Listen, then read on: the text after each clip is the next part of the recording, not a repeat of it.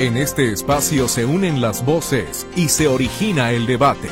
Bienvenido a este diálogo abierto, donde los especialistas debaten los temas que a usted le interesan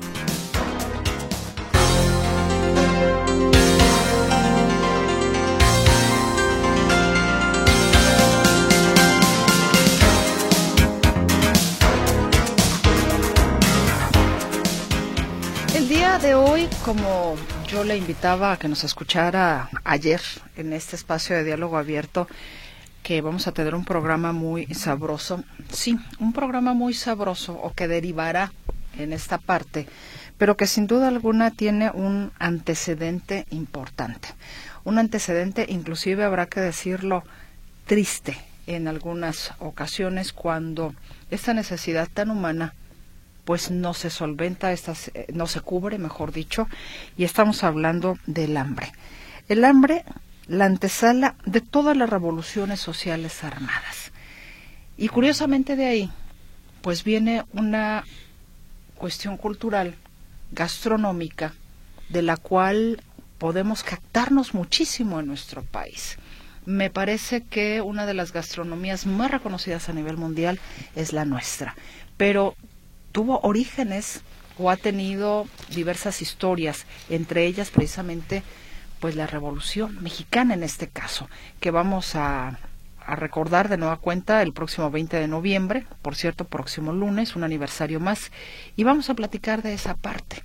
Y qué mejor para poder conocer un poco más al respecto de cómo, digamos, pues esta cultura gastronómica se ha generado en nuestro país, tuvo que ver con el hambre y no solamente en nuestro país, sino efectivamente en todas las revoluciones sociales armadas. Y qué mejor que para poder, como le decía, entrar en este tema que Elías González Vázquez, investigador histórico.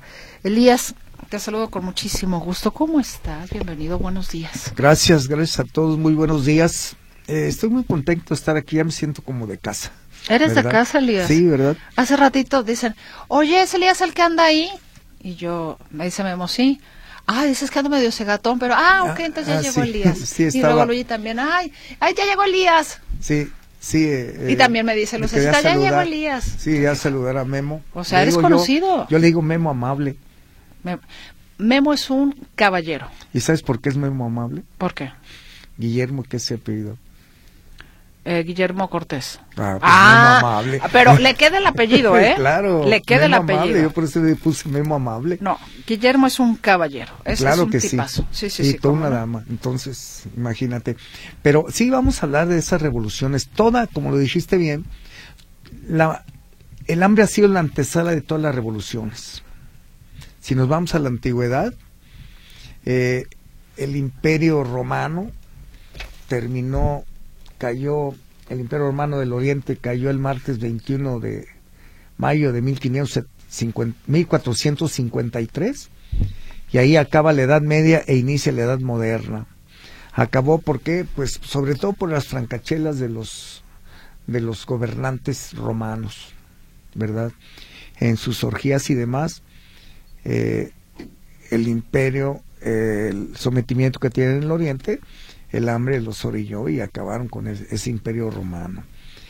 Eh, otra, otra, otra anécdota, por así decirlo, del hambre que provoca fue la salida de los, eh, de, los israelitas de, Egipto, el hambre los, y el sometimiento de los, de los faraones, y fue otra, eh, el, el hambre en la, en la Francia del siglo XVIII, hizo que estallara la revolución el domingo 14 de julio de 1789.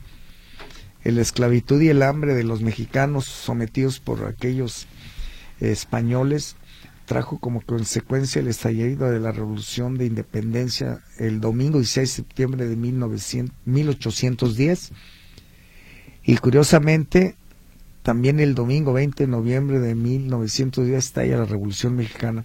Si observas, han sido en domingo, en domingo, en domingo. Eh, México estalló su primera, es decir, México eh, eh, fue el primer país que hizo una revolución social armada en el siglo XX. Y de inmediato, bueno, es un destino de inmediato, siete años después estalla la revolución bolchevique en Rusia, el 7 de noviembre. aunque ellos manejaban en el marzo, porque manejan dos calendarios. Uno, el económico, que es el que manejamos todos los países, y el otro es, eh, por ejemplo, China y Rusia y otros países manejan un calendario, pero es ceremonial. Ya ves en China que el canelo chino, que el conejo, que el caballo, etcétera. Y aquí en México estalló la Revolución Mexicana eh, derivada del Plan de San Luis. El que eh, promovió todo esto es, es Francisco Ignacio Madero González. Él se puso indalecio cuando se fue a estudiar a Francia porque no quería que le hicieran ignaciano por San Ignacio de Loyola. Pero tengo su acta de nacimiento, es Francisco Ignacio Madero González, y él, él suscribió el Plan de San Luis. El Plan de San Luis se redactó en Texas en noviembre 6 de 1910, pero trae la fecha del 5 de octubre porque ese fue el último día que estuvo en la cárcel de San Luis Potosí Francisco Ignacio Madero González. Y aunque, reitero, lo redactaron en, en, San Antonio, Texas, eh, llegó a, México, a la capital, y los periódicos de la, de la época lo reprodujeron. Y aquí tienes que esa revolución social armada se convocó como a ir a ver un partido de fútbol. El domingo 20 de noviembre de 1910 a las 6 de la tarde toma tu arma y tira, vamos a tirar al mal gobierno. ¿Por qué? Porque, oye, 400 familias eran dueños de México en el siglo XIX y a principios del XX. Eh, era, rayaba en esclavitud, el hambre era, con, era constante, había miseria y hambre. Oye, pues el hambre y la miseria estallaron la revolución. Que pues se dieron muchos casos, como en todos lados, ¿no? Pero, pero imagínate, eh, el dictador duró casi 35 años. Eh, y él, él era, él era seguía, seguía todo lo afrancesado. ¿sí? Este, su madre, Petronia Mori, de su ascendencia era francesa, por eso ahí lo afrancesado de este señor dictador. Porfirio Díaz. Eh, sí, José de la Cruz Porfirio Díaz Mori, que fue héroe en la guerra de reforma y fue héroe en la guerra de, de, en la intervención francesa. Lo detuvieron el lunes 5 de mayo de, de, de 1862, cuando la batalla de Puebla, esa famosa batalla, que tuvo sus principales escenarios, los fuertes de Guadalupe y, y, Loreto, allá en la ciudad de Puebla. Y él se les escapó ese mismo día. Y de ahí se vino, eh, es más, se les escapó siendo prisionero de guerra. Lo que la historia no dice, que a las tropas las encabezó Ignacio Zaragoza Seguín, que había nacido en la isla Espíritu Santo en el estado de Texas, pero cuando Texas era, era de, México. Y no Zaragoza seguía en 34 años de edad. Lo que la historia nos dice que en septiembre del mismo año llegaron los franceses y haz de cuenta que ganaron 6-0. ¿Verdad? Está bien, las armas mexicanas se cubrieron de gloria, ¿verdad? Pero si regresamos al hambre, mientras en las familias de los potentados de ese México de fines del siglo XIX, el ingreso del XX, oye, había numerosos restaurantes afrancesados en Ciudad de México, donde servían las principales viandas. Y según leí por ahí en el Excelsior, un anecdotario que comentaron en los años 60, que había en los restaurantes de fines del siglo XIX, principios del XX, los restaurantes de lujo, tenían una especie de barrendero. Él barría a los niños que se acercaron a ver cómo comía la gente. A los niños pobres. Los niños pobres, los niños miserables. Tómalo como, como una anécdota o como algo cierto, pero haya sido como haya sido, dijo mi compadre el ranchero, es algo muy triste. Entonces, el hambre trajo como consecuencia esa revolución, el estallido, y se prolongó hasta 1923 con la, se puede decir que con, con la muerte del asesinato de Francisco Villa, el 20 de julio de 1923.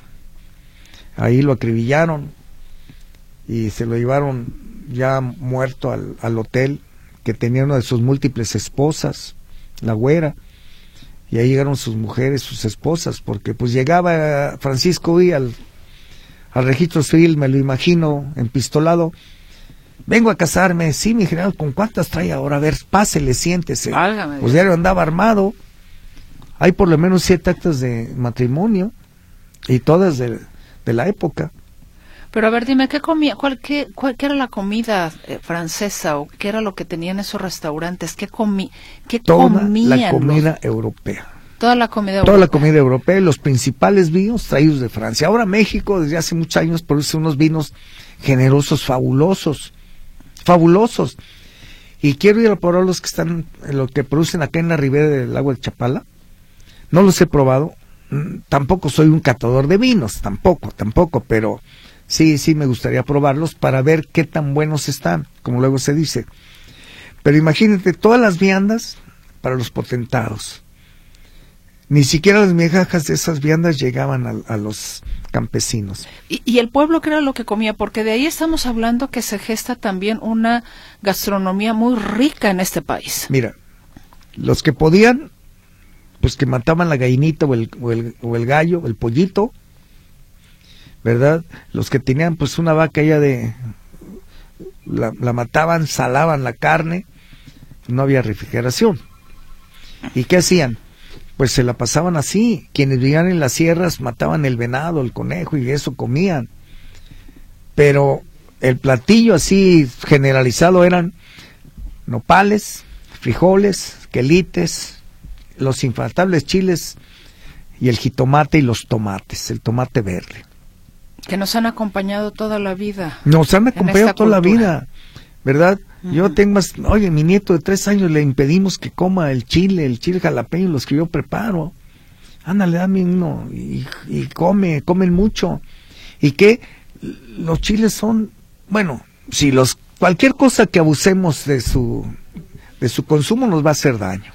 Pero entiendo que los chiles tienen vitamina C. Tienen mucha vitamina. Sí, sí, como todo, no, no es exagerar, pues. ¿Verdad? Nomás eh, sin exagerar, porque hay otro dicho bien curioso, que lo que más nos gusta es pecado. ¿Hace daño o engorda?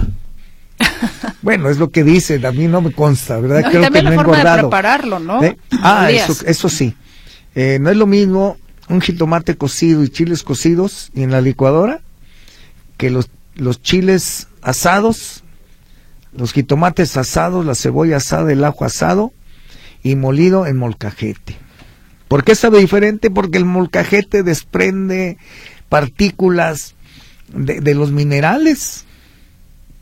Que, eso también lo tenemos desde, antes de la revolución, eso, es, ancestral. Muy prehispánico. Exactamente. eso, es, eso es un, un instrumento originario, por así decirlo, es prehispánico. Pero si nos vamos, ya empezó la revolución. Si empezamos con la revolución. Ahí van los hombres ya. Y las mujeres los acompañaban. ¿Qué te parece? Muchas veces sus mujeres o sus hermanas les empezaron a llamar las soldaderas. Y aquí te va. Estas mujeres cargaban con el metate, con el molcajete. Un molcajete pesa 4 o 5 kilos, un metate pesa hasta 30, y pues se lo llevaban la soya, los comales, buscaban leña, eh, preparaban las comidas con quelites, con chiles, cargaban las, las llamadas semillas secas como son, llevaban el, su maíz, sus frijoles, todo lo preparaban, el nixtamal lo cocían, lo molían, echaban las gordas, las tortillas, y no eran pocos, era una, toda una tropa. Entonces, en el norte del país, allá la comida durante la revolución, pues en todas las regiones era obviamente los productos de la región. ¿Y qué le parece si lo descubrimos después de la pausa? Después de la pausa, sale. O sea, ¿qué comían en el norte? En el norte. Allá menos. Bueno, está usted en diálogo abierto, le agradecemos su escucha y le saludamos en esta ocasión mi compañera Luz Balvaneda, quien contestará sus llamadas telefónicas en el 33 38 13 15 15 y 33 38 13 14 21. Luis Durán le saluda en el control de audio. Ante ese micrófono su servidora Mercedes Altamirano y hoy nos acompaña Elías González Vázquez, investigador histórico. Estamos hablando de cómo el hambre eh, como antesala de todas las revoluciones sociales armadas, dejó en el caso específico de la Revolución Mexicana y que ya estaremos entrando un poquito más a detalle en los siguientes minutos, algunos platillos que pues usted conoce conoce muy bien y seguramente ha degustado y pudiera ser que sean hasta de sus favoritos. Vamos entonces al corte y regresamos.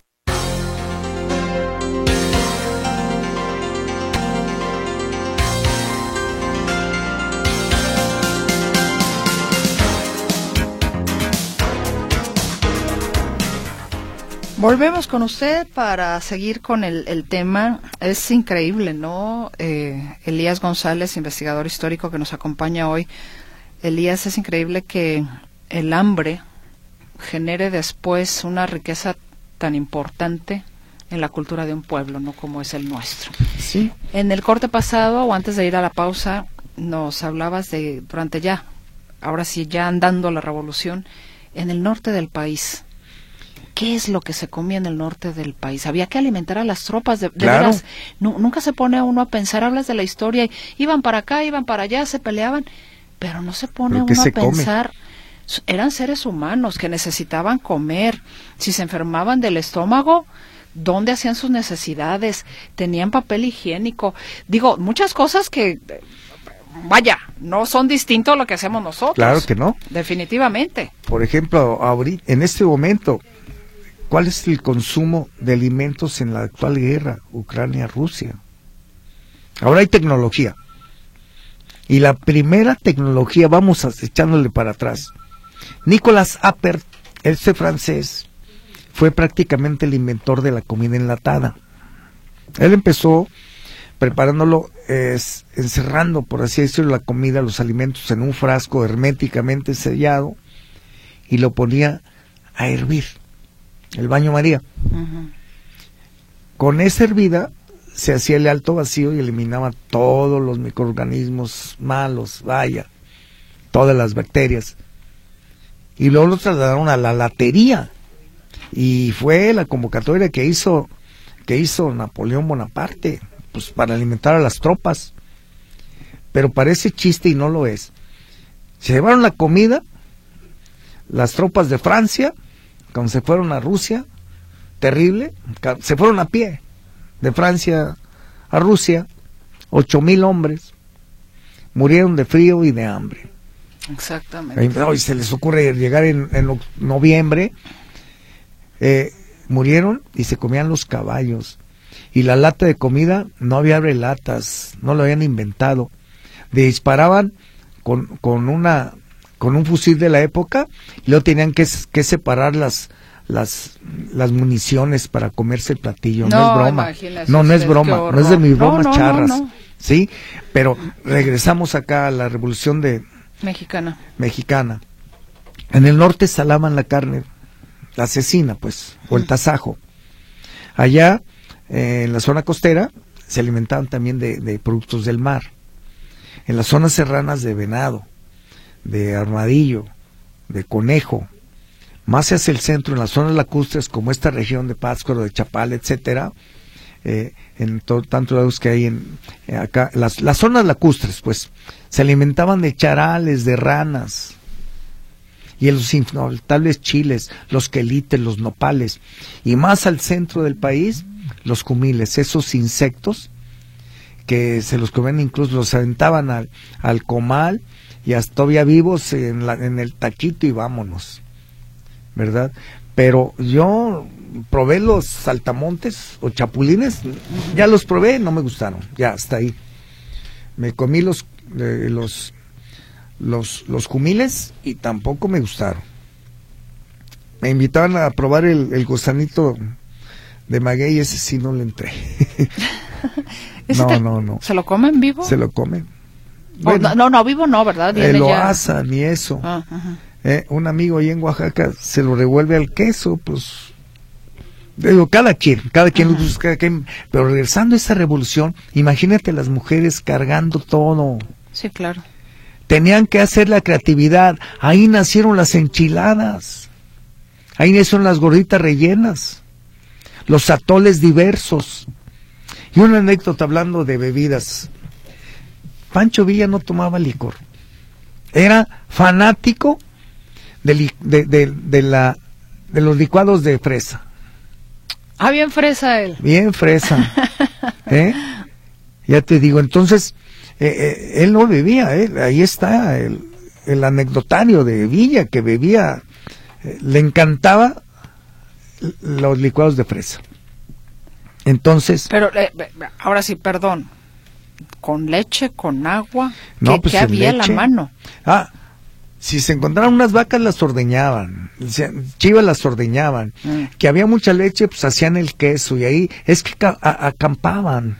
Sí, sí, sí, por eso te Duraron días en campamento, pero eran mujeres trashumantes junto con las tropas. Imagínate cargar todo, recogerle y con otra llevaban a sus hijos menores con ellas. O sea, estas mujeres, fabulosas mujeres, diría yo, fantásticas mujeres, eran las responsables de dar de comer a la tropa. Y con lo que tenían a la mano, lo que conseguían, a veces en trueque, pues a veces lo tomaban a la pasada. Y no era robo, pues no había nadie, pues se lo llevaban. ¿Verdad? Y tenían que dar de comer a las tropas. ¿Sí? Ahí nacieron, reitero, eh, diversos atoles.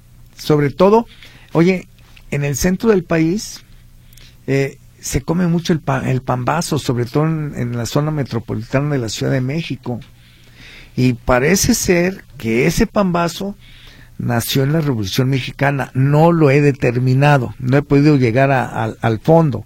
¿De qué está hecho el pambazo? Eh, es un pan blanco, eh, ovalado, parecido a la hamburguesa, de prácticamente la misma masa, ¿verdad? Es ovaladito, se abre, se rellena con, con papas y chorizo en pequeñitas, muy, muy fina, muy julianitas las, la papa, se mete en el chilacate, en un adobo, y se avienta al, comal. Se me hizo la saliva. Y yo lo preparo en casa. Pero a ver, Mis señores de Ciudad de México, Cristi. Entonces, eh, es muy sabroso, sabrosísimo. Y se, se le agrega queso, crema y lechuga. Y sabe, maravilloso, el pambazo. Pero si no había hornos, no tenían hornos, entonces... Se, las, se las ingeniaban. Eh, hacían hornos improvisados de piedra. Pero siempre las infaltables gordas, los sopes. Y, y si le echamos un vistazo a los sopes, las enchiladas, a las gorditas, a los sopitos, es prácticamente la columna vertebral de los platillos, de los antojitos mexicanos que llegaron a, muchísimas partes del mundo, que mucha gente viene al turismo glotón, digo yo, aunque ellos dicen gastronómico, y desde el 2010 forma parte, la comida mexicana forma parte de la, de la cultura de la humanidad, porque es patrimonio cultural intangible de la humanidad, desde el 2010. ¿Sí? Y se basaron en la cocina de Jalisco, de, de Yucatán y de Michoacán. Pero cuantísima gente llega a Guadalajara y busca la torta ahogada. Ah, a algunos les gusta, a otros no.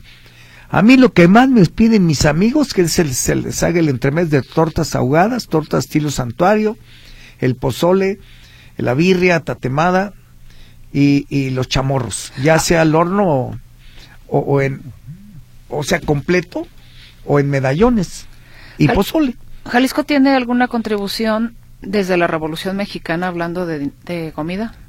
Naturalmente, naturalmente, aquí en esta región, aunque no tuvo mucha participación en la Revolución Mexicana. Sí, por eso te pregunto. Mira, eh, aquí aportaban maíz, frijol y los chiles, eh, el chile de, de, de, acá de Yagualí, que es el mejor chile. Ay, es delicioso. Sí, que no tiene la capsicina. Eh, el, picor del chile va por puntos de capsicina. Los chiles más picantes están en Tailandia. ¿Sí? Aquí el chile habanero anda en los 89, 90 puntos, que es muy, muy, muy picante, pero pues que le, pero no tiene sabor. Pero sobre cuánto el puntaje? Sobre 100. sobre 100. Ah, ok. Pero el de Yagualica tiene tiene picor y tiene sabor, que es muy importante. El chilacate te saboriza y te pinta. Y me cuentan que el chilacate de primera calidad se exporta a Europa y hacen hasta postres, porque no, no, no, tiene picor. Ah. Es para saborizar, para dar color. ¿Sí?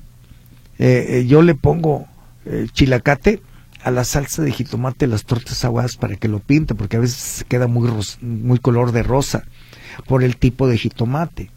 ¿Sí? Pero el chile, el chile que es lo mejor que hay para, para el picor y porque saboriza, insisto, sabor y picor, que no lo tiene el chile habanero, ni el chile, ni el chile perón que, que, o manzano que se da acá en, la región de Michoacán. Es sumamente sabroso. ¿Qué yo nomás al café no le pongo chile, Mercedes. Ni al atole. Pero a todo le pongo, a todo, absolutamente a todo. Oye, ¿de la revolución es también el chile en nogada? No, el chile en nogada se da en, la independencia. en la independencia cuando quisieron festejar a, a Agustín de Iturbide. Bueno, ok. ¿verdad? E-, es el chile en nogada, pero forma parte de la maravillosa cocina mexicana que es patrimonio cultural intangible de la humanidad. Si el chile en nogada lo asocian mucho efectivamente con la independencia, ¿cuál sería ese platillo que se asocia con la revolución? ¿Lo hay o no lo hay? Pues cuando se daban un buen festejo era la birria.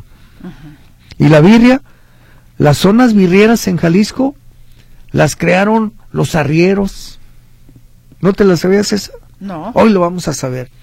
De Guadalajara, si partimos hacia Manzanillo, cuéntale 40 kilómetros. Santana, Acatlán, zona virriera. esa es la primera jornada. Las jornadas de los arrieros eran, eran de 5 o 6 leguas, cuando mucho, que son 40 kilómetros, 35, 40 kilómetros. La primera zona virriera, Acatlán. La segunda zona virriera, Zacualco tercera zona birrera, Sayula, siguiente zona birrera, Ciudad Guzmán, siguiente, Tecalitlán y todo eso. Y así, los arrieros llevaban animales de camino. Y si observamos, cada zona birriera tiene su forma de producir la birria, de hacerla. Pues. exacto. ¿Por qué? Porque no en todas partes se come igual. Por ejemplo, acá en el norte, yo pedí una birria allá en, en Colotlán y no me gustó, parece menudo. Y, y la carne te la, te la hacen eh, microscópica, abundante pero microscópica y sin sabor, no me gustó. Pero esa es la birria, son las formas.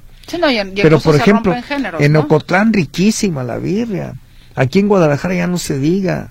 Hay numerosos birreros que saben bien su oficio. Memo el de la vida en, en Zacualco, el que nos hace la birria cada vez que vamos con la ruta del sabor en mayo. Él representa a los birreros cuando hacen congresos de, de productores de cabra y, birria Imagínate si es bueno o no. Claro, por gustos también. Por gustos. Aquí en Guadalajara una birrería que eh, don Pepe Martínez, en paz descanse, me invitó más de una vez a la birria, allá en el rumbo del, mercado alcalde. Y esa birrería, con otra, tiene registrada la, la receta de la birria que hubo. ¿Derecho reservado? Sí, fue una, ese fue una de las aportaciones. Acuérdate, los festejos en Jalisco es birria, es pozole, son moles. Los moles también se, se, multiplicaron cuando la revolución, pues tengo chiles, tengo esto, tengo, pues, a ver, muélele y a ver qué sale. El manchamanteles, por ejemplo, tan sabroso ese, ese mole, es que es picante ¿Así se llama manchamanteles? Manchamanteles, sí. Ay, qué genial. Sí, por el que es que los chiles te manchan. Sí, sí, sí, claro, claro. Y ese se llama manchamanteles. El asado de boda acá en, en Zacatecas, riquísimo. Pero algo muy importante. Ahorita qué bueno que me acordé. ¿Te parece en el después del corte? Del ya vas. Te la saliva otra vez. Te, te, sigues acordando, por favor, para que después del corte nos lo compartas le invito a que se comunique con nosotros. Ya hay bastante participación. Creo que estamos despertando el hambre, mi estimado Elías. Vamos a la pausa y regresamos.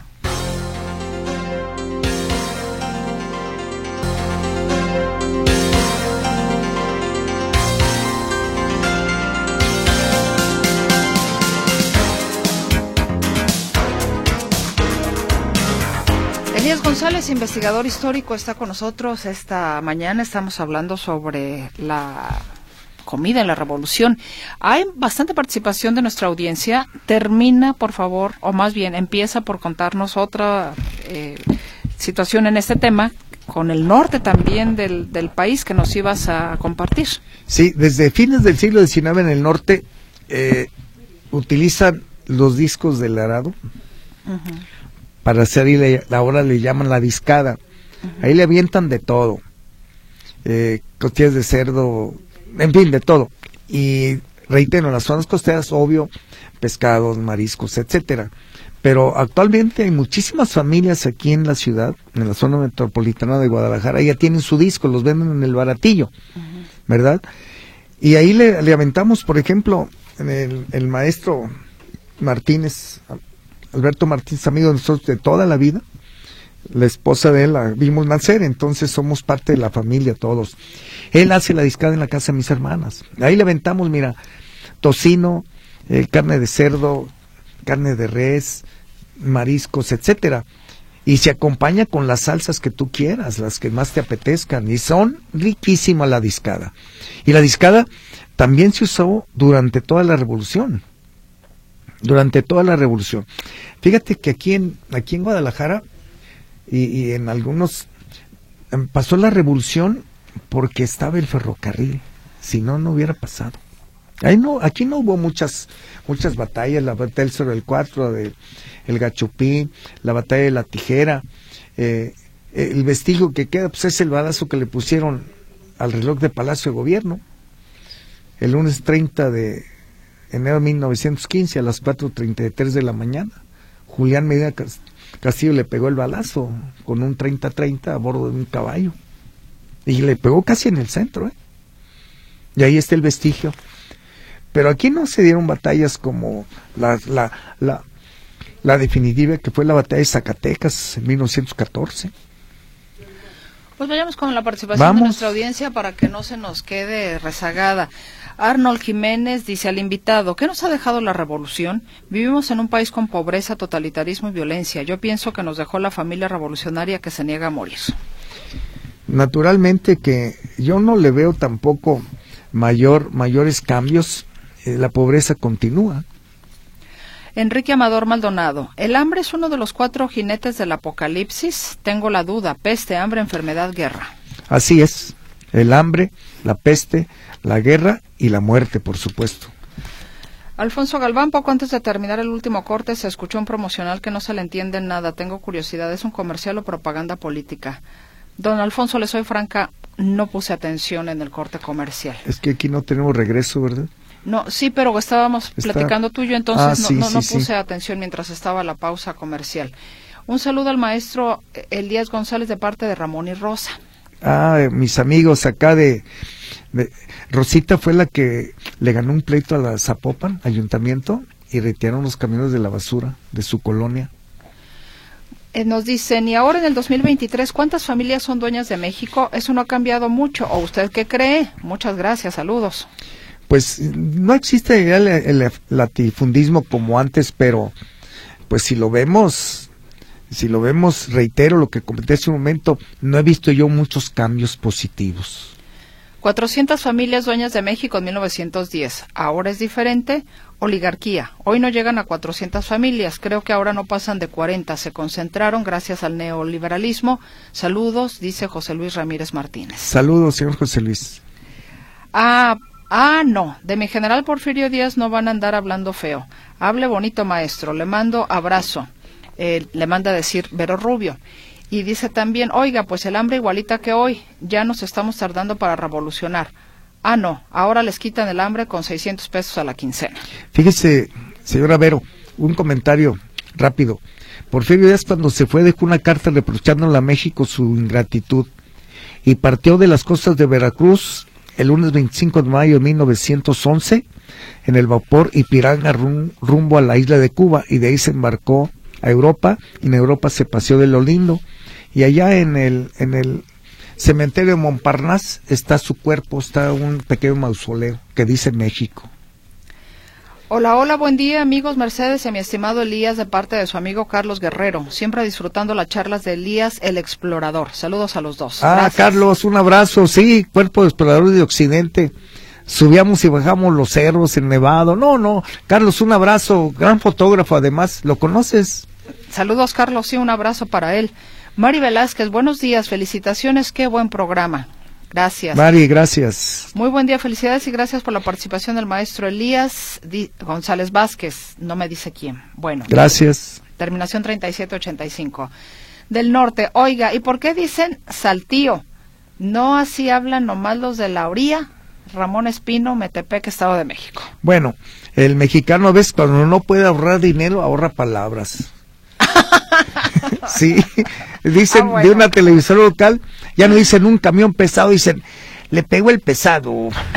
¿El pesado qué? ¿El pesado de el pesado. Y luego dicen que chocó el auto con ocho tripulantes, por eso chocaron, ocho tripulantes, imagine, por eso chocaron. No hubo coordinación. Buen día, qué gusto escucharlo con ese gran tema la Revolución Mexicana. Como mencionó la Revolución Francesa, creo haber oído que María Antonieta no dijo cuando le mencionaron que la gente estaba hambrienta, que no tenía para pan, coman pasteles. Gracias por compartir sus conocimientos. Eh, salud para, gracias Leti, eh, el equipo, para el maestro Elías, nos desea eh, la señora Leticia Núñez y familia. Muchas gracias. Gracias, señora Leti. Un abrazo para usted y su familia. En efecto, el hambre hace revoluciones y los programas sociales de AMLO evitan en algo ese flagelo y una posible revolución.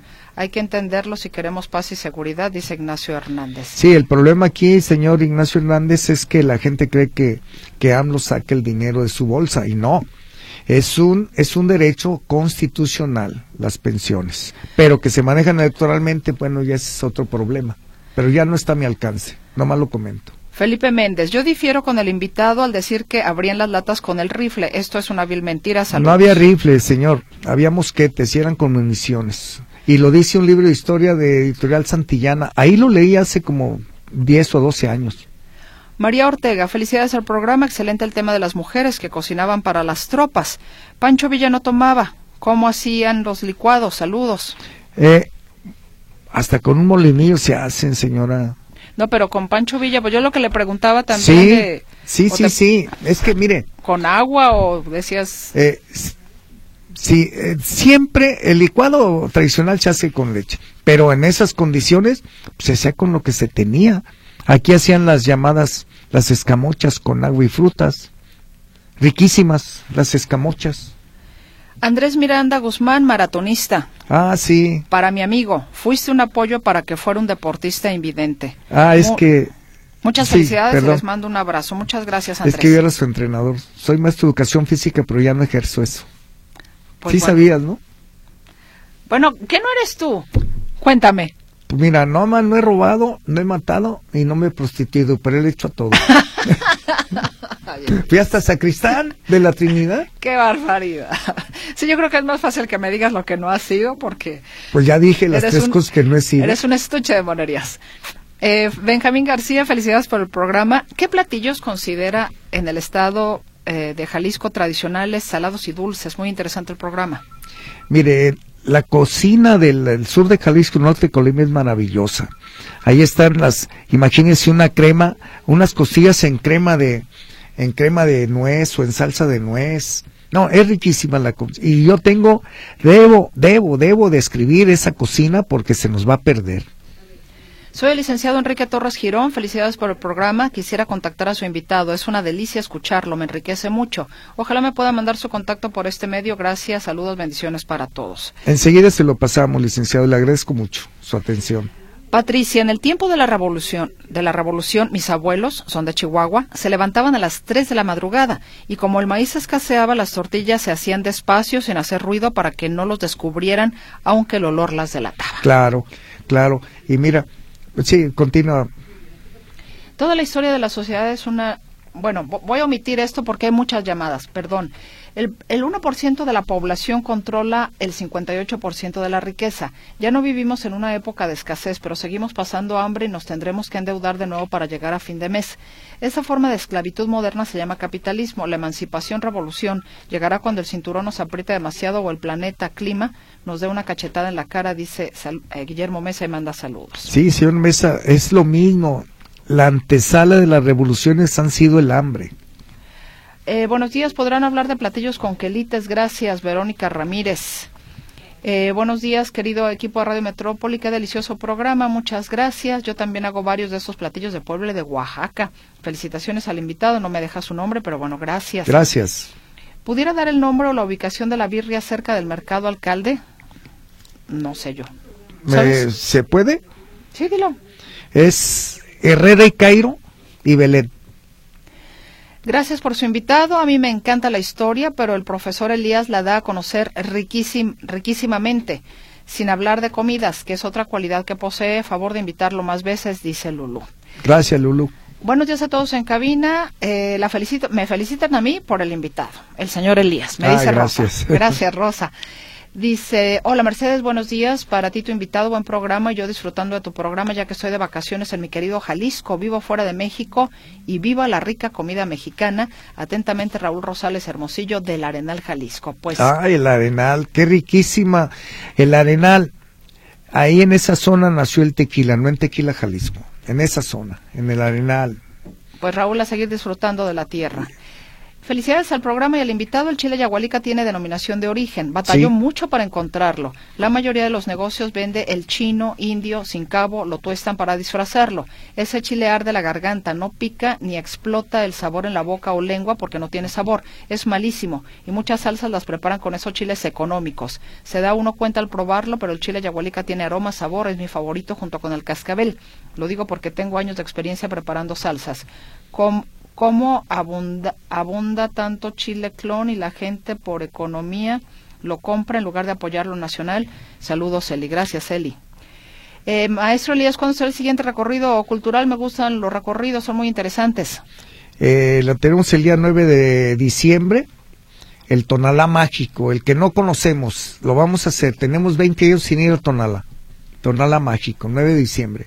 Margarita Méndez Mora, mi abuelo fue a la Revolución, fue secretario de Villa 15 años. Él era Jesús de la Mora Morfín. La pobreza es por los malos gobiernos. Estamos en riesgo de perder hasta el país. Otros comentarios de Margarita. Saludos. Eh, Tabare, Tabare Oyuela. Oyuela, ¿puede pasar los datos del invitado? ¿Tiene libro, audios? No alcancé a escuchar el programa. Sí, sí, hay, hay libros, etcétera. Da tu teléfono. Para los recorridos también, ¿no? Ah, sí, es el 33 11 35 7784. Les voy a repetir, es el 33 11 35 7784. El recorrido Tonala Mágico, 9 de diciembre, es sábado. Dura 10 horas. Vamos a comer en un lugar maravilloso, la Hacienda Restaurant. Es Hacienda Restaurant. Norma Flores, saludos. Qué forma tan fina de narrar la historia de México. Me tiene anonadada el, el programa. ¿Dónde se puede adquirir los vinos que menciona que no ha probado? Eh, en Jucotepec en Ajijic. No los he probado, no he tenido tiempo, la verdad. Martín Tejeda nos dice, un platillo de la revolución es el pollo a la Valentina. Lo hacen en un restaurante que se quemó en el santuario. Mi duda es porque en Jalisco lo acompañaban con telera, si acá se usa el virote. Para mí, las mejores birrias son en las nueve esquinas, son el paisano y antes estaban en la estación del tren. Sí, pues ahí era la estación justamente. Eh, mire, la Valentina explotó en la madrugada del 12 de diciembre de 1973. Yo fui testigo, ahí en, la medida alcalde. Eh, buen día, hermosa. ¿Qué? Un gusto escucharlos. Un saludo al maestro Elías, una eminencia en la historia. Todo lo que comenta suena riquísimo. Por favor, nos platica de su próximo recorrido. Angie Riestra. Bueno, ya lo acabas de mencionar. El día 9 de diciembre. Eh, Dice, saludos, señor Tito, a señor Elías de parte de Nicolás y Arcelia. Ah, sí, sí, es que me dicen Tito en casa. me dicen Tito, nací de Santito. De Santito no tengo nada, ¿eh? Dice, buenos días, su servidor y amigo Jorge Vega desde Escondido, California. ¿Por qué en México no conocí una sola calle con el nombre de Porfirio Díaz y aquí en Escondido hay una con su nombre? Saludos. Mire, aquí hay varias calles. En la ciudad hay como cinco o seis calles. Porfirio Díaz. La calle 36 del sector Libertad es Porfirio Díaz, por ejemplo. Pero hay muchísimas calles en la zona metropolitana con ese nombre. Eh, Vero Rubio dice, a la respuesta que le dabas de Porfirio Díaz, dice, ah, pues sí, se paseó mucho mi general. Ya ve que hay otros que se pasean desde antes de terminar su mandato o sus hijos gastándose un dineral y sin trabajar. Maestro, usted es genial. Nos dicen, tampoco debe haber litigado, aunque el artículo 31.2 de la Constitución mexicana lo demanda. A ver, ah, es que hay algo antes. A ver, ya no es divertido cuando empieza Ah, ya, don Eugenio Marín, lo del comercial este del fentanilo. Ya no es oh. divertido cuando empiezan a caer de hambre mientras los políticos se hartan. Bueno, también de lo que estaban preguntando era sobre esta canción del fentanilo. Bueno, eh, nos tenemos que ir, perdón, ya no alcanzo a leer más. No, Elías, solamente agradecerte como siempre infinitamente que nos hayas acompañado y discúlpenme el resto de nuestra audiencia que ya no alcancé a leer sus mensajes. No, es que hablar de la revolución, de cualquier tema, la hora se hace, se siente muy pequeña. Sí, sí, sí. Pero hay una deuda con las mujeres. Las mujeres no han sido reconocidas en la revolución. Nada más hay dos reconocidas, la Valentina y la Delita, y las demás. Bien, gracias. Bueno, pues ya habrá oportunidad, Elías. Así es. Elías González, investigador histórico, esta mañana con usted. Que tenga un estupendo, pues, Día de la Revolución. Que se la pase muy bien. Gracias. Hasta la próxima.